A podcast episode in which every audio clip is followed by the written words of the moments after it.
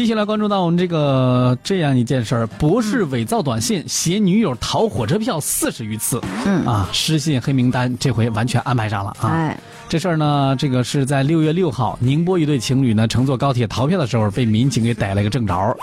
据了解呢，男子姓霍，三十三岁，辽宁人，还是一位医学博士，嗯工作待遇可以说是非常不错啊。嗯女子呢姓齐，呃，跟我这棋不一样啊，不是你这个棋啊，啊，另外一个棋啊，嗯宁波人，二十六岁，是一家贸易公司的会计。嗯六月六号的时候呢，这个晚上这个八点十五分，端午小长假结束的前一晚上，两个人呢在宁波站接受执勤民警的检查。民警发现这车票信息信息显示，他们的行程是从杭州东到绍兴北，但实际上却在宁波下车。嗯就是说从绍兴北到宁波这一段区间，他没有补票。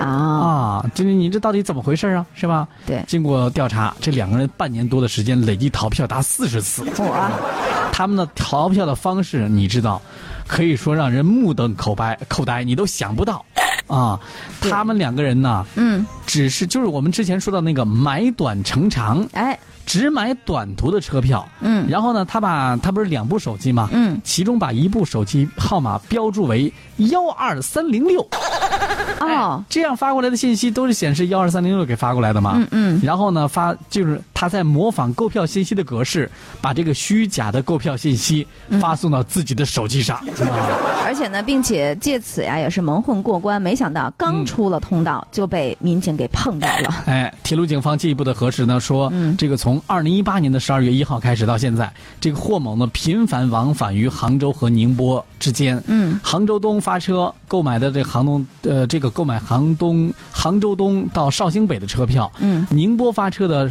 购买这个宁波到余姚北的车票，就是总共他逃票二十九次，这个票款呢一共是一千四百三十块钱。啊，对他这个齐某的嗯齐某啊，他他女朋友这个对嗯行车的路线呢和霍某几乎是一致的，一共嗯逃票了十一次，计票款是五百三十元。实际上你加在一块儿也没多少钱，加一块儿才两千多块，两千不到两千块钱都不到呢啊。啊！你这结果呢？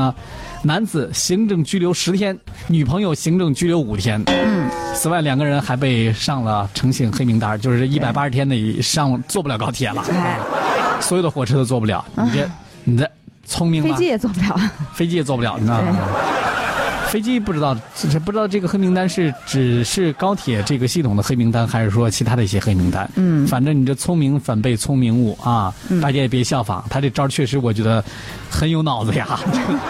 当然，他有脑子的同时啊，我们也嗯必须得知道哈，不是说你可能一两次，我觉得是侥幸，哎，但是你只要碰上一个哎，就火眼金睛或者是特别负责任的人，我这立即就会被识破。